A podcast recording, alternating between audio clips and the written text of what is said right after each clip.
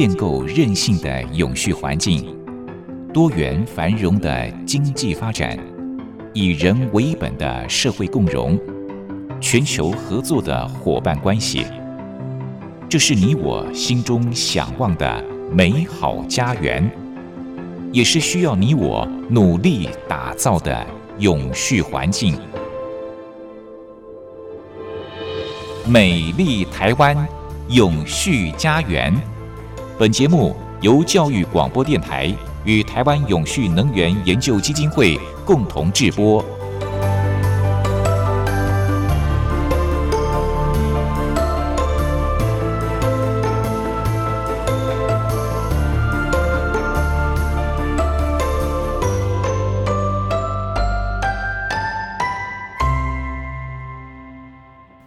朋友您好，欢迎您再度按时收听《美丽台湾永续家园》，我是节目主持人朱琳。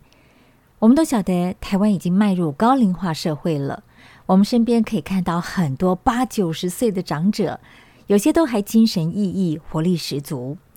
可是呢，也有些是卧病在床多年，说不定您的父母亲就是高寿一族。根据国发会最新的人口推估资料显示，我们台湾在二零一八年就已经迈入了高龄社会，再过三年，二零二五年就要正式进入超高龄社会。六十五岁以上的人口将会超过百分之二十，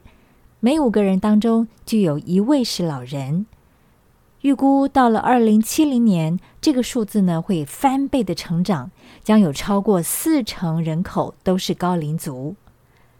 自古以来，长寿一直是人们所追求的。可是，除了长寿以外，我想活得健康应该是最重要的。十月一号是联合国所订定的国际老人日。今天在节目当中，台湾永续能源研究基金会的简尤新董事长将带您一起来关注人口快速老化的问题，以及怎么样让台湾成为安心变老的地方。最近有一则新闻引起了全球人的关注。也就是英国女王伊丽莎白二世，九月八号以九十六岁高龄过世。那么她在离世前两天呢，都还能够执行公务，接见了刚刚上任的英国新首相特拉斯。她的一生长寿又健康，我想这是每个人都追求的。她是怎么做到的呢？呃，主持人好，各位听众大家好。我想最近这个。新闻事件上讲的呃，英国女王的过世啊，讲起来对全世界有很大的影响。我们在讲这个呃永续发展，永续发展其实人还是最大的问题啊。人最大问题里面，因为这个世界变成高龄化的社会啊，呃，英国女王给大家非常多的启示，因为她九十六岁才离开这个世界，而离开前就是刚才。呃，我们主持人谈了，他前两天他还在做他正式的这个呃国家的自行国家公务了，来接见他们新的这个首相啊。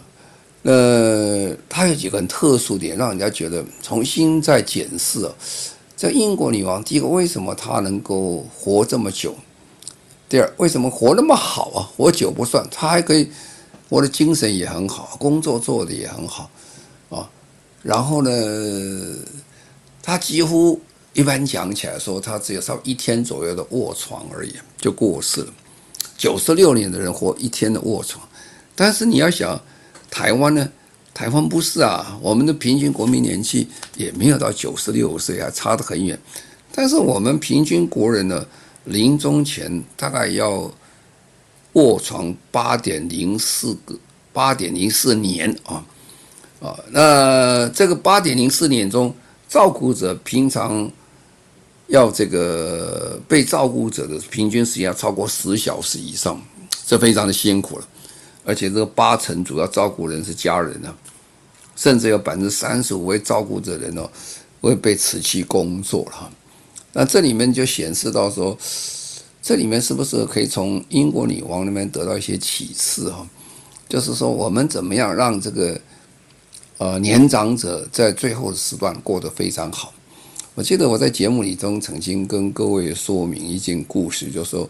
我我常常喜欢把这个人的一生分成四个阶段，一个是叫做嗯，人生的一点零、二点零、三点零、四点零啊。一点零是讲零岁到六岁幼稚园的时间呢，那么二点零是从六岁到差不多大学毕业、研究所毕业到二十几岁，二十几年时间啊。三点零啊，是从二十几岁一直到退休了，六十几岁退休，大概快三十年左右。那四点零啊，四点零就退休之后，六十岁、六十五五岁之后，哦，那我们过去的时代里面，其实这个的分野跟我们的教育制度有关系。呃，一九五零年代的时候，台湾平均大概只有五十六岁的这个啊余命啊，啊，现在都八十几岁了，所以你又发现有一个很大的落差存在，会造成我们今天的困难。啊，因为我们。一点零的时候花了六年时间去准备过二点零，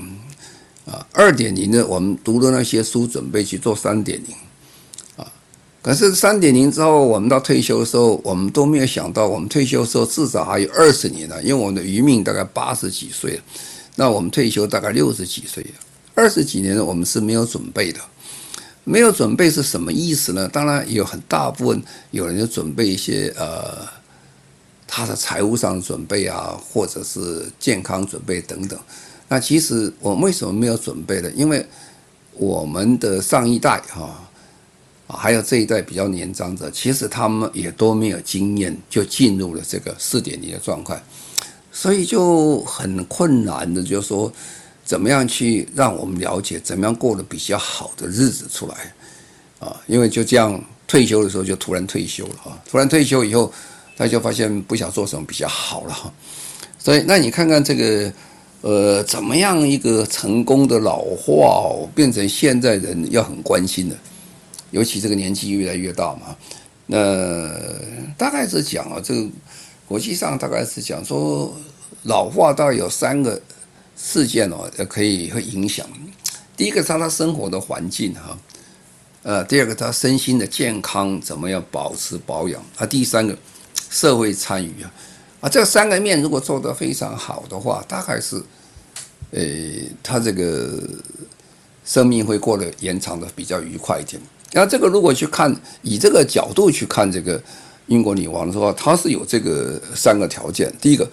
她的生活环境非常好啊。当然你会讲说，呃，她都是有人照顾啦，王宫的生活非常好，这也没错，没错啊。但是实际上讲，今天讲起来。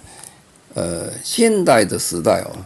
跟古代不一样。古代如果有皇帝时代，皇帝的生活在宫中的生活那是非常好，但一般民众跟他是比不上的。从这个卫生环境、卫浴设备等等，是有很大的差距。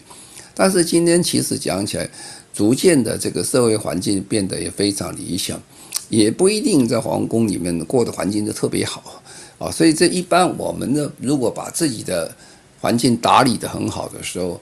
呃，家里的这基本的设备，还有这个整个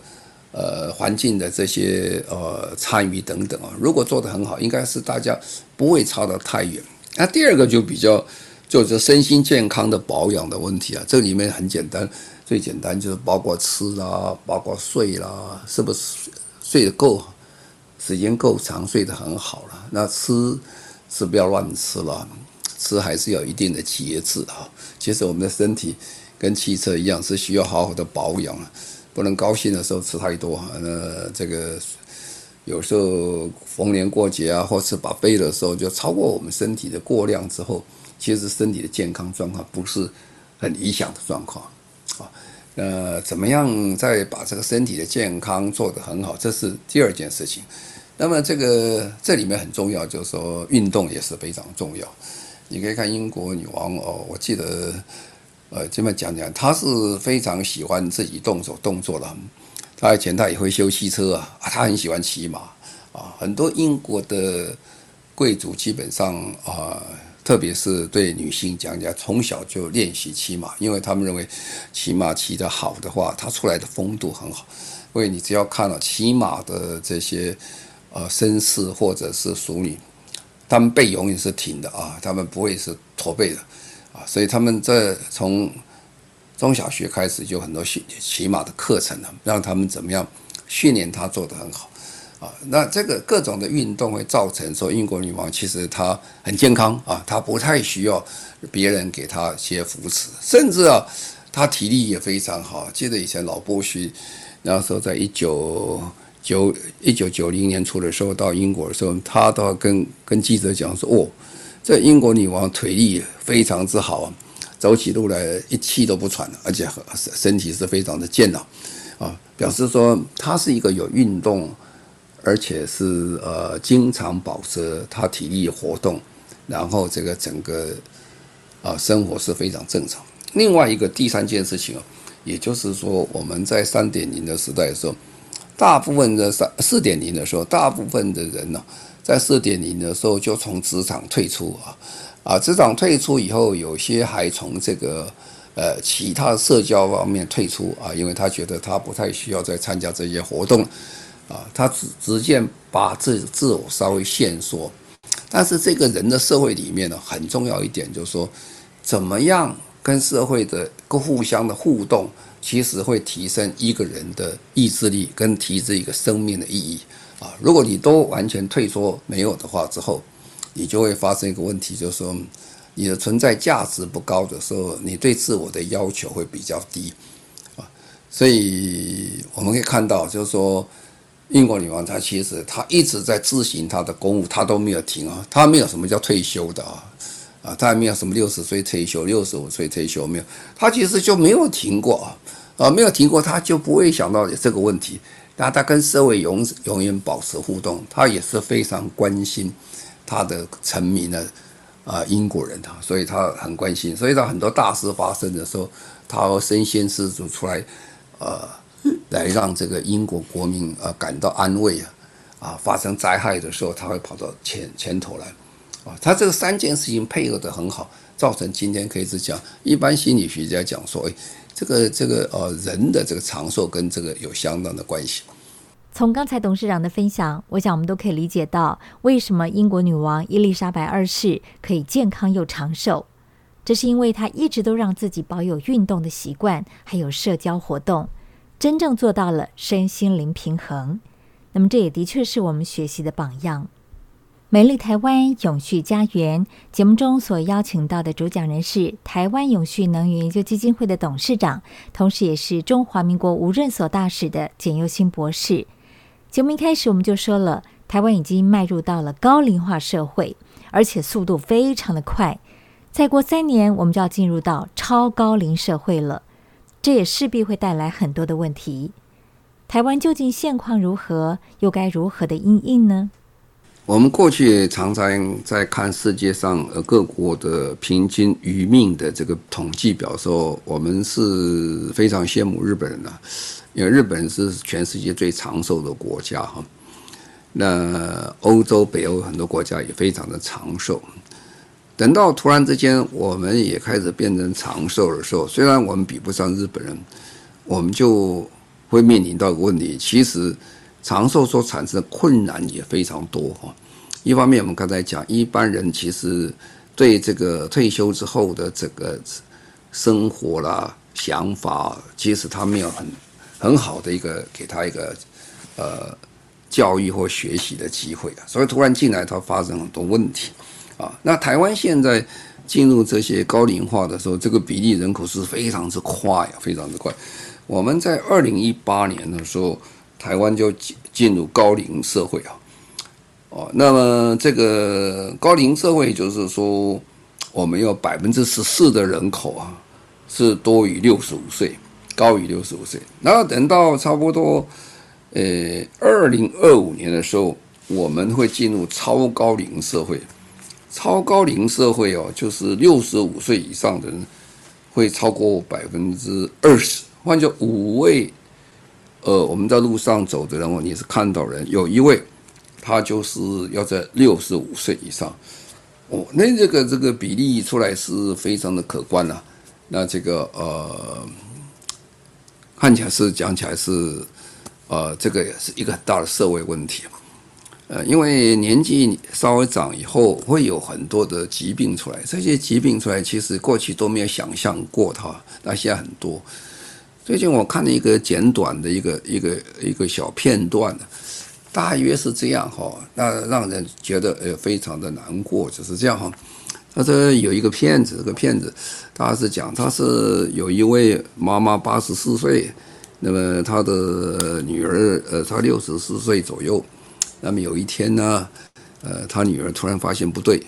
他好像得到一些类似老年痴呆症的问题了，那么他就去问医生，医生说是你会有这个问题啊，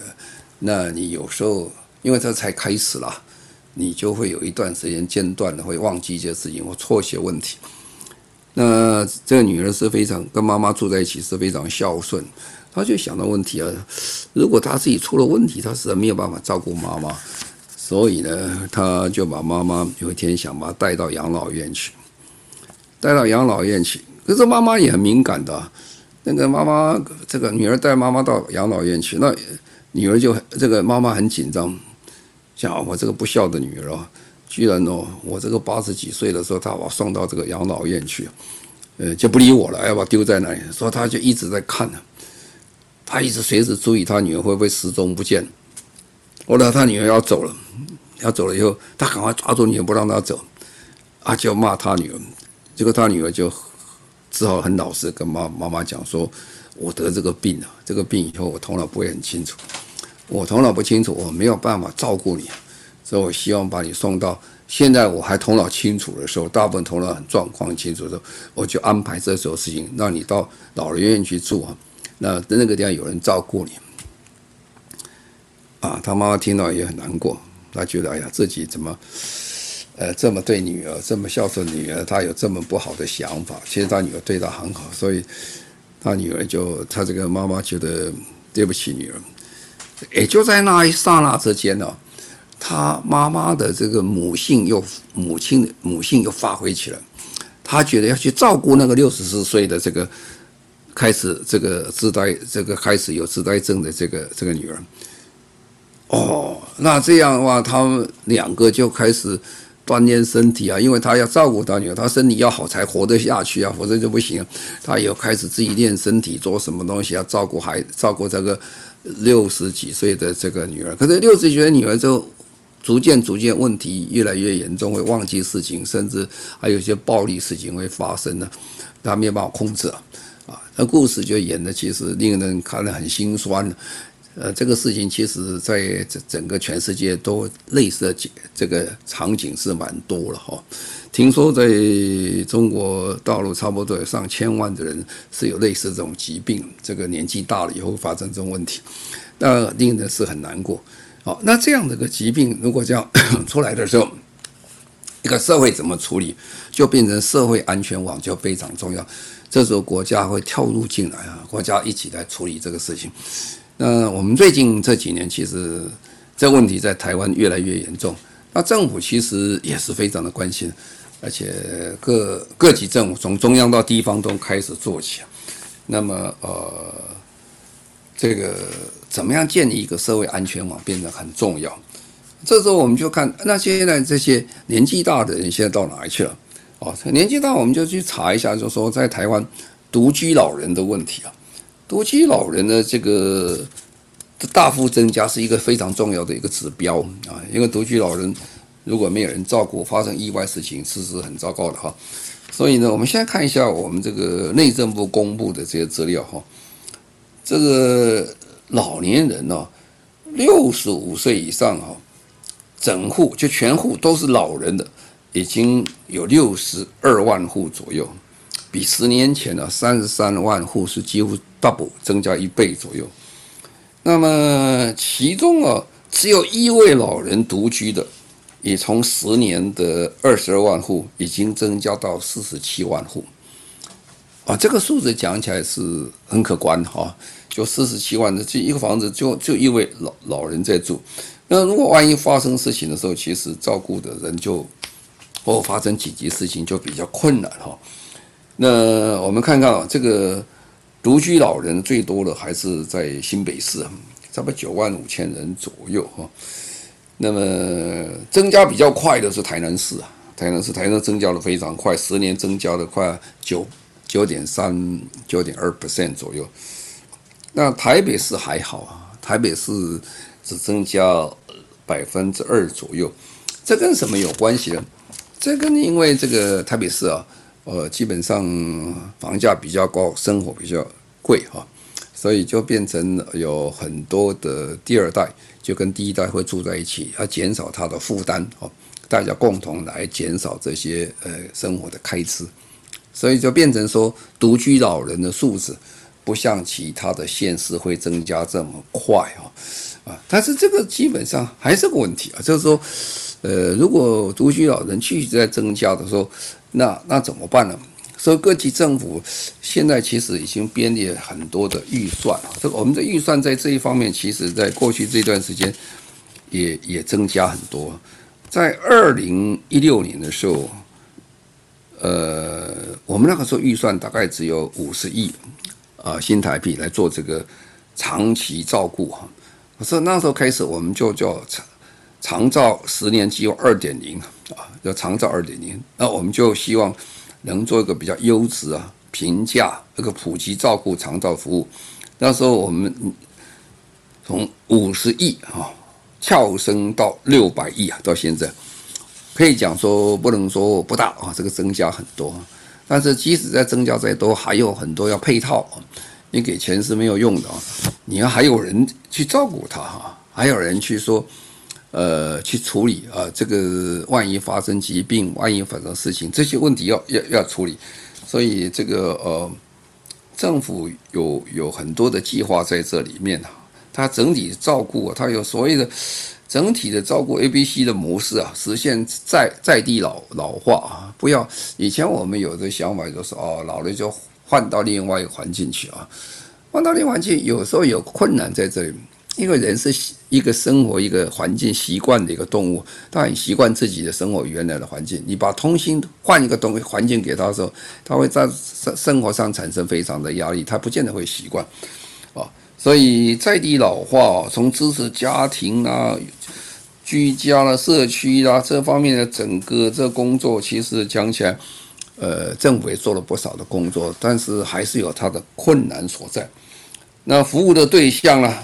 服务的对象现在越来越复杂了，这是因为每年每年随着这个年纪的增长以后，呃，衰老啦，或者安宁照顾啦等等啦，啊，失能啦、失智啊等这些的这个呃数量慢慢增加，变成非常快啊。所以在做这工作的时候，怎么找人来帮这个忙哦？变成希望做到单一窗口。可以比较容易来做一件事情。政府从二零一七年推动长照二点零，长照二点零除了积极布建居家式、社区式，还有住宿式的这个服务之外，同时也推动社区整体照顾服务体系，也致力于保障照顾服务员他们的薪资待遇，以充实长照人力，提升失智者服务涵盖率。同时呢，也持续的推动预防和延缓失智照顾，强化失智症的照顾能量，以及整合居家医疗等服务等等。希望这些政策能够越来越完备，广泛照顾不同长照需求的民众。好，我们第一阶段节目进行到这里，请您休息一下，待会儿继续收听《美丽台湾永续家园》。美丽台湾永续家园，我们节目在每周六早上十一点零五分播出。节目中所邀请到的主讲人是台湾永续能源研究基金会的董事长，同时也是中华民国无任所大使的简尤新博士。我们都知道，日本他们比我们更早迈入到超高龄社会，应该是现在全世界最长寿的国家了哦。在健康又长寿的情况之下，其实延长国民的劳动寿命。就变得非常的重要。一方面可以让长者从工作当中去肯定自己的价值，另外一方面呢，也能够支撑经济。日本有哪些做法是值得我们效法的呢？接下来董事长将继续跟大家分享。啊，日本啊，在这个呃人口老化之后，其实它分就两个比较大的问题了。就是年长者他是不是能够保持活跃，让他生活愉快一点？反而他有工作，在某个程度上讲，他跟社会的联动多的时候，他可以这个有比较健康的这这个状况。那另外一方面就是说，呃，日本因为这个这个通货膨胀啊等等问题啊，其实他们很多人他的退休金的问题够不够也是问题。所以怎么样让这个呃年长者退休之后，他能够还保有一个呃收入啊收入？那么日本人在高龄化的雇佣这个历史上，其实是。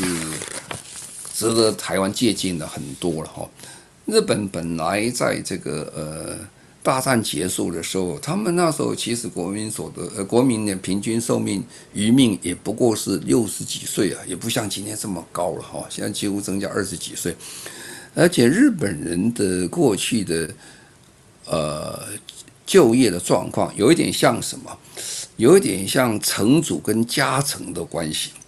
所以终身雇佣哦。还有年功的序列来算啊，啊，做的越久，薪水拿的越多。这两个制度在日本的组织里面是非常的成功啊。这也是在当时日本在经济复苏的时候最主要的动力来源之一。所以大家都很拼命哈，啊，大家都很努力啊，反正公司一定会照顾我哈，我终身可以雇佣，也不会把它开除掉啊。那这样做，那一个人做可以养活一家人啊，大家很高兴。所以当时日本人就把他的退休年纪定在五十五岁，因为那个时候在日本呃，在非常富裕的时代，呃，他到五十五岁就可以退休了啊，退休然后可以找一个新人再进来。可是，在日本开始进入在一九七零年代进入高龄化社会的时候，那个国民的这个平均余命也慢慢增加了啊，呃，增加到七十几岁啊，那么。这个国民的平均年纪到七十几岁的时候，但是你的这个企业的退休年纪还是五十五岁啊。那换句话说，五十五岁退休以后有十五年，哦，才到余命的这个七十几岁的时候。那这一段时间，呃，如果企业是很富足也没有倒的话，那就很好，他可以退休金拿得很愉快，在过去。啊，如果不是很理想的状况下，这些呃退休人员他就开始担心了。我五十五岁退休，我身强力壮，我还可以做事的时候，可是我现在没有收没有收入，那我将来怎怎么办？所以变成大家，这他就开始讲说，哎，五十五岁退休太早了，所以他们后来有个社会声浪，就讲把它延延到六十岁，啊，所以在一九九四年的时候，日本把它延到六十岁，六岁都比台湾的年轻了。我们的退休公务员是六十五岁左右，啊，其实当时在美国也是这个状况。美国在这个呃雷根总统的时候，他也就说，呃，要领这个所谓的国民年金这些啊，他们希望从六十五岁延到六十七岁，也希望他多工作一点时间，因为他还很有创造力。那么如果这么早退休，其实是呃非常可惜的啊。所以日本第一次延成六十岁，后来呢再延啊再延，后来又提出来延到六十五岁，六十岁。然后一方面也提出来说，干脆啊，能不能废除退休年纪啊？哦，然后提出来退休以后再雇佣啊，啊，那这样的话就有不太一样了。这一样就产生什么问题出来？这个人啊，本来是退休了啊，退休退休。那以以以往日本人的这个制度是说，所谓的年功序列了，你做的越久，你领的越多了，你对贡献越多。那么你退休，你再回来的时候，其实，呃，如果还这样做的话，对年轻人是不公平的，因为年轻的生产力和创造力已经比他们强了，已经比较强，啊，所以如果你还是领那么多的话，那对年轻人是一个叫叫叫这个反，不是鼓励的政策，是倒过来是给挫折感啊，所以他们就想，后来就开始改说。在雇佣的时候，我就不一定用你过去的年功序列的方式加你的薪水，反而开始减少薪水，啊，因为照你的表现来做。那这时候就是完全个人的表现来做他的呃他的收收入的一个决定啊。那这个做成之后呢，呃，当然又产生一个问题了，因为有时候你退休退休又回到原原原公司来做。呃，你原来的部署现在倒过来变成你的老板了啊，啊，那这个也产生一个这个公司伦理有有一点困难的问题处理啊。本来他是他提拔的一个呃年轻的伙子啊，现在是年轻小伙子，现在变成他的老板啊，这是一个蛮蛮奇怪的一个现象嘛。不过也没办法，因为你再回来就是这样。所以超高龄化社会以后，这种工作的话，这个状况跟形象跟过去是不太一样啊。那么日本人也希望提出来，就全世代型的社会保障检讨制度，希望提出什么？确保工作员工能做到七十岁的法制化哈。那这个希望。实施日本的最近二零二一年日本四月实施一个最新版的改正高龄者雇佣安全雇佣的安定法，确保有志想做工作的人能做到七十岁啊啊，他不一定说你七十岁才能退休，不过你想工作，你可以保证到七十岁左右，这有的很大的好处了。其实，呃，我们可以看到日本在过去这一段时间跟韩国后来跟中国发生这个问题。因为日本人退休年纪比较早，退休年纪比较早，韩国在正式在追上要赶上日本的科技发展的时候，他常常就很多的时候，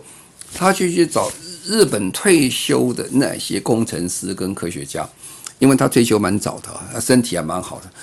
而且刚刚退休嘛，他以前做事已经很清楚，啊，所以他这些人就整整批的搬到韩国去了，就帮韩国在做很多科技的发展。所以很多国家是会去找人家退休的人来做这工作，因为他头脑还非常很清楚，他身体也非常好，而且记忆的还还很清楚。然后这最新的啊，他刚刚退休嘛，所以最近的发展他也很清楚。所以这个时间退休年纪到底多少是最好？然后呢，如果对一个国家的整个工业产业机密以及这些做法怎么管理，其实也是一个蛮大的问题啊。啊，所以这个日本人在过去这一段时间，为了调试这个退休年纪的问题，其实花了很多的功夫哈，呃，但是也不太容易做到大家都很满意了哈。那么，所以在员工在进行的时候，第一批实行的七十岁退休的这些族群呢，呃，他们这个刚刚进入公司的时候，那时候社会上还是五十五岁退休。哦，照年功次序，所以颐养天年价值观，现在通通要改掉啊，就已经不能做一样的想法，啊，那因为现在的日本的年纪大的人，他非常担心什么东西，担心年纪大了以后，他的生活会不足啊，那么他这个年金可以领的年金的年纪又往后延，哦，所以生活发生很多的困难啊。所以这些都其实也给台湾做一个参考了，怎么样又能够维持这些呃希望工作的人能够维持的工作，但是也不影响现在整个职业制度里面啊，这个根据他的贡献能力来决定薪水等等，那这些是日本人最近呃蛮关心的事情。随着高龄化社会的来临，我们发现身边不乏七八十岁，看起来身体都还非常硬朗的银发族。他们其实还很乐意能够重新回到职场去贡献自己的专长，只是需要有人给他们机会。现在也的确是有一些企业他们这么做了。我们继续来听简尤新董事长他的分享。我想我们在做这个呃 CSR 这个评比比赛的时候，我们就发现台湾非常多的公司啊，现在他们非常重视它的社会面啊，他希望能达到社会共荣，也希望达到啊社会的公平正义啊。那么这里面有比较突出的公司啦，比如说统一实业，他们做得很成功，特别他们在 Seven Eleven 上。他有些是雇佣比较高龄的人来来做的工作。那么台湾在过去这个几十年来啊，其实台湾要感谢非常多很多外国的传教士到台湾啊。他们虽然不是台湾人，也不出生在台湾，他们几乎把一生都贡献给台湾了。像最早的马偕医生哈，到后来有非常多的神父啊。那时候我在外交部的时候。呃，有些神父文达还跟我来找我啊，问题为什么？因为呃，过去啊，我们对国籍法的国籍管得非常的严格。那一个人在台湾工作了一辈子，他还拿不到我们的国籍啊，呃，有时候还拿不到这些等于居留证等等啊，对他们讲起来是不太很公平，因为他其实生活在台湾比大部分人时间还要长啊，他奉献给国家啊啊，所以这里面很多让令人很钦佩的故事了哈。那我今天要讲的是，曾经有一个挪威籍的医生。叫做毕加士啊，啊，他在台湾行医的快要将近三十年了，对台湾贡献非常之大。那么后来呢，大家就觉得这个毕加士这个实在很了不起，所以后来就替他筹资成立一个毕加士的基金会。那么这个基金会最主要的目的啊，是希望能看顾每一个人生命的尊严。啊，并守护这些屏东附近长辈们的快乐的晚年啊。那么怎么做法呢？那我在讲，年纪到大的时候有工作做，或者是有社会的来往的时候，他的生活会愉快非常多了哈。所以他们就跟呃超商龙头 Seven Eleven 就去谈合作哈。因为统一超商其实他在台湾做了非常多的这些呃社会公益的东西，服务做了蛮多了，所以他们就把这个呃屏东基督教医院里面的平基门市啊，把它变身，变了一个状况出来。他门市的伙伴全部用四十五岁以上的高中龄者啊，所以变成第一个超商全部首创的乐龄门市。让这些银发族们再回到这个职场里面来。那么，所以你看到那个超商的时候，跟我们平常看的超商呃不太一样啊。超商都是明亮光明，很多很好，但是里面我们平常看到常常都是很年轻的年轻人在做的工作，因为超商时间工作也蛮长的，所以很年轻的。但是现在不是啊，他现在变成长者来服务啊，都是非常亲切啊。那么。来做这些工作，那现在到目前为止，统一超商哈，大概用了一百五十位左右长辈啊，长辈这个超过这个数字了哈，那数字还在增加当中。那么，可是呢，要找这些年长者来工作，其实讲起来不是那么容易的事情啊。为什么？因为超商也是要训练的，也是要工作了。你看那个超商。大家在收钱呐、啊，在打这些账簿记账的时候，还要在刷卡的时候，速度非常快啊，这也是要经过训练啊。那现在如果呃找了一批年长者过来的时候，他也是要训练啊。这个训练的工作就不是那么好做，为什么？因为呃，通常你可以看到啊，那个算账算得很快啊，那我们突然去算，呃，不过没有经过训练，其实是有困难的啊，所以他们。把人找来是一件事情啊，要把这个能够进来，还可以可以做着工作，还让这个超商能够运作得很好哦。他的教育训练呢，他管理的方式，还有共事的心态啊，都要重新调整啊。所以这个呃，Seven Eleven 跟毕加斯基金会，他就从四个方向去做啊。因为你要教他做这些事情，你必须要做得很理想啊。第一个，他的训练教材哦。要比较优化一点。年纪大的人的问题在哪？年纪大眼睛没有那么好啊，小字看不太清楚，要字大一点。所以到员工的手册啦，啊，员工的这工作工工作的这些考卷等等，他字体要把它放大一点。然后呢，提供 iPad 啊，iPad 的好处啊，你要放大就可以放大清楚一点，这个保护这个呃年长者他眼睛的视力。那第二就是说。年纪大了，不像年纪那么轻哦，搬东西都都没有什么问题啊。啊，你你如果年纪大，一不小心一搬重东西，结果把脊椎骨伤到了话，哈，那问题更多。你没有帮他忙，反而害了他。哦，所以这个你要把这个很多的这些箱子等等要减重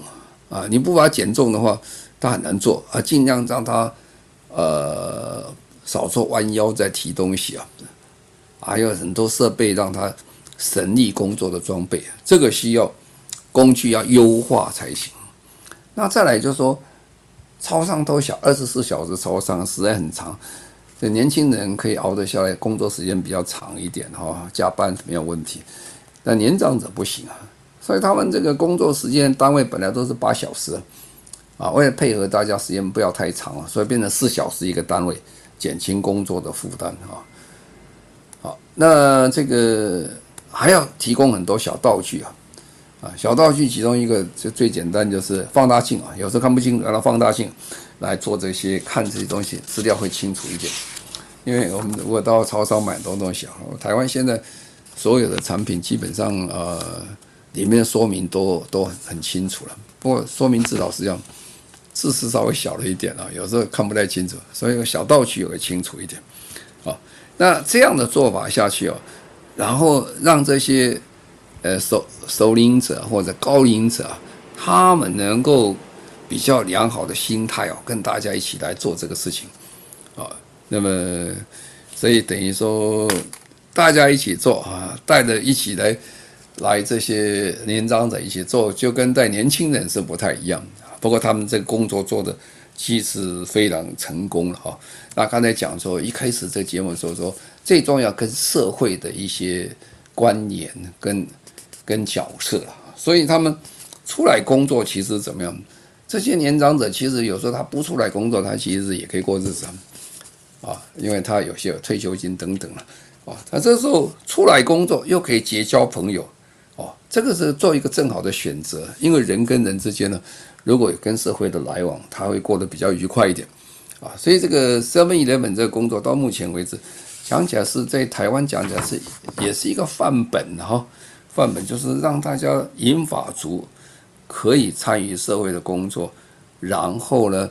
改善他的生活，然后对他生活有更多的意义。那人的生命价值又不太相同啊，啊，人都不会说啊，我年纪大了被社会抛弃了啊，是反而我还对社会继续保持贡献，那这种心态啊，会让他呃生活会更好，那么其实延长生命更多一点。那这个是一个例子了。其实像台湾这个例子，我最近看到很多的大企业都开始做，有机会的时候我再跟各位介绍一下这个整个台湾在这高龄化社会。对高龄人员的照顾等等，其实走向一个新的一个这个时代跟场面。面对高龄化社会还有少子化世代的来临，六十五岁以上的劳动力再发挥，应该不是梦了。日本他们最新版的高龄者雇用法当中，呃，除了将退休年龄延长到七十岁，或者是废除退休，他们也提出协助高龄者创业。或者是社会贡献这些方案，希望能够增加六十五到六十九岁的劳动人口。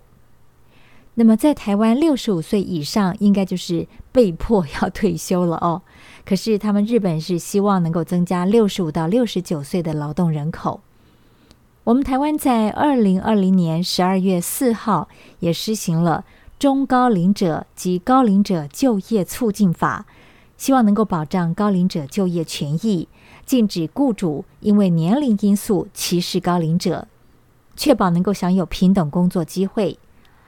另外，也放宽了雇主以定期契约雇佣高龄者，以兼顾劳雇双方的弹性，同时让六十五岁以上的劳动力能够再发挥。这些法案的订定，相信对我们精力充沛、身体硬朗的英法族就业来说，真的是更有保障了，也能够继续的发挥自己的影响力。